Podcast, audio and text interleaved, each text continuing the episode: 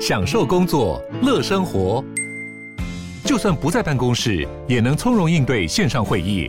HP Dragonfly 透过专业的 HP Presence 设计，内建降噪及会议快速键，搭配清晰的 Bang & Olufsen 音效，增强音讯及视讯功能。HP Dragonfly 顶级商务笔电，采用 Windows 11专业版，让您在会议中享有最佳的视觉和听觉品质。Hello，大家好，欢迎回到 The World in Five Minutes，世界忙什么？我是节目的主持人 Morris。我们今天来看到的这则新闻呢，这是来到我们很久没讲到的英国了。那当然，我知道最近大家都有听到，也有看到这个伊丽莎白女皇二世呃逝世的这个消息。那这个对这个人类的历史其实蛮大的一个转折点，因为她毕竟也是经历了七十年以上的这个在位时期，也做过了很多帮助英国、帮助世界各个地方不同的这些事情。那这些在主流媒体上应该都有看到。那其实你输一些关键字就可以看到相关的新闻，所以我们今天来聊到英国的部分，则就不是关于 Queen Elizabeth II 的这个新闻。我们接下来看到是关于在伦敦的一间餐厅做的一个决定，导致它非常大的争议。这个决定是什么呢？让我们继续来看下去。呢？好的，我们看到的这个问题呢，其实就是在英国有一间叫做 The Kitchen at London House 的餐厅所引发的一个争议啊。那为什么会用这则新闻，应该说这个餐厅来讨论呢？因为它其实也不是一间太普通的餐厅，它也是蛮有名气，甚至是算是呃一个指标性的餐厅啦。那它是一个比较算是在它的区域里面蛮有名的一间餐厅。那它做出了一个什么样的决定呢？就是它换。出了一个全新的菜单，那为什么他要换菜单呢？因为他把所有所有 vegan 的 option 拿掉，不是 vegetarian，是 vegan。vegan 叫做纯素主义，就是包括呃蛋奶素啊，或者是海鲜等等这些都不吃，他是完全不吃，只吃植物的这个部分。那为什么会造成这样子的改变呢？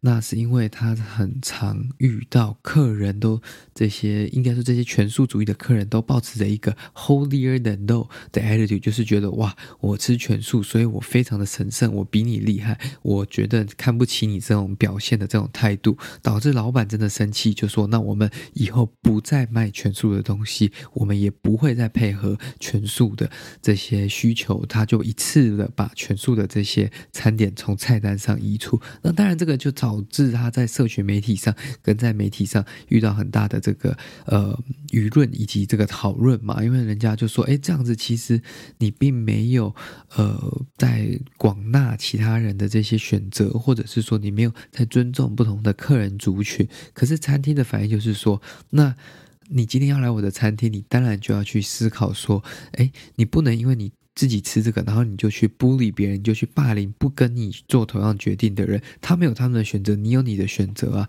所以我才决定，就是我看不下去，我把菜单。改变成那我就不欢迎你这些全素主义天来我们这里吃饭，因为我们没办法配合。那为什么我觉得老板会这么生气？因为他其实蛮夸张的，他甚至以前的这个奶茶，他有做 vegan 版本，就全素主义，不是用这个牛奶或动物奶，可能是用植物奶。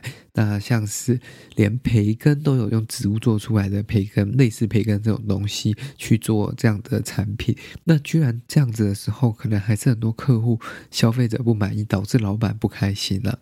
那他今天另外一个论点就是说，你今天来的又不是一个全素的餐厅，你为什么要这样来要求，然后去呃歧视霸凌我们的其他客人？大家都有各自的选择啊。就像我今天如果去一个全素餐厅或者是一个素食餐厅，我总不会要求店员来上一个牛排吧？或者是说我跟朋友去这个餐厅素食餐厅吃饭，然后我却说哦，你们也要配合我的选项，因为我吃肉，所以你要给我牛排啊？说这个太不合理了，这真的是非常不能令人接受。做的一件事情，那他是说，这是因为这是你选择的，这是一个带有这个个人主义或者是一种哲学及生活方式，并不是因为你先天性就需要这样子。然后，如果你是因为这样子的话，你不能因为这样子要求其他人来配合你，你的选择就是你的选择。那如果你的选择跟我们的烹饪方式跟我们的菜单没办法 match 上，那你也不能强迫我们来改变啊。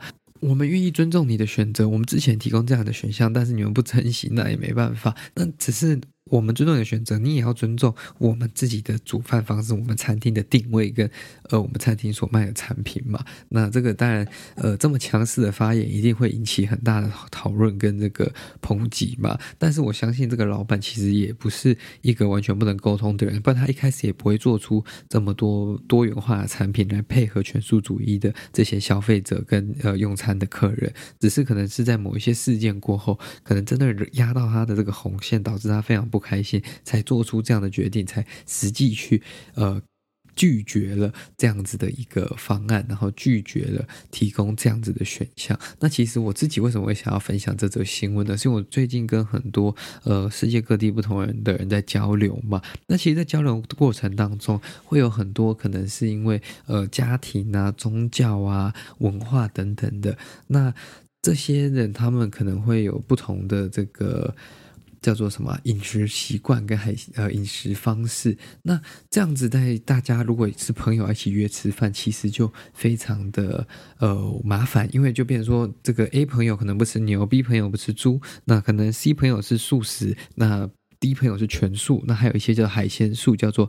Pescatarian，他们只吃海鲜，哇，这个如果大家一起约吃饭真的很麻烦。那大家如果要一起点合菜更麻烦。那因为呃，这个是比较像是人家的宗教因素，所以导致说我们也只能尊重别人呐。可是就像我们可能最后吃饭的选项会变很可怜，会变成说，哎，这些有特殊忌口或饮食习惯的人，就是自己点自己的菜，然后其他人在一起分享这样子。那这样其实有时候也是蛮尴尬的，因为我觉得有些东西还是要分享，还是比较。要有这个乐趣嘛，有点像是我们今天去吃合菜，但是他们可能只能点两三道菜，因为他们人比较少。那我们其他人可以点很多道菜。那我们到底是要跟他们一起分享，还是说要各吃各的？这其实就是餐桌上会有一些问题啦。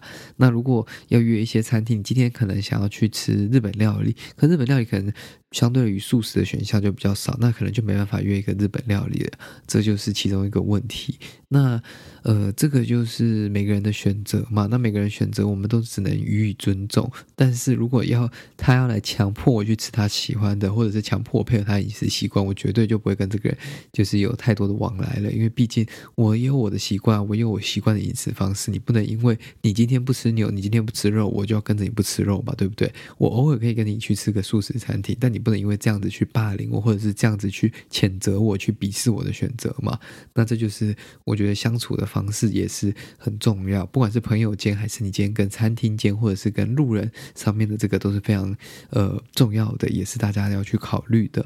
好的，今天的节目就到这边结束啦。如果喜欢这个节目的话呢，再麻烦你将它分享给你的亲朋好友，这对我们来说是非常大的帮助哦。大哥，我们就下次再见喽，拜拜。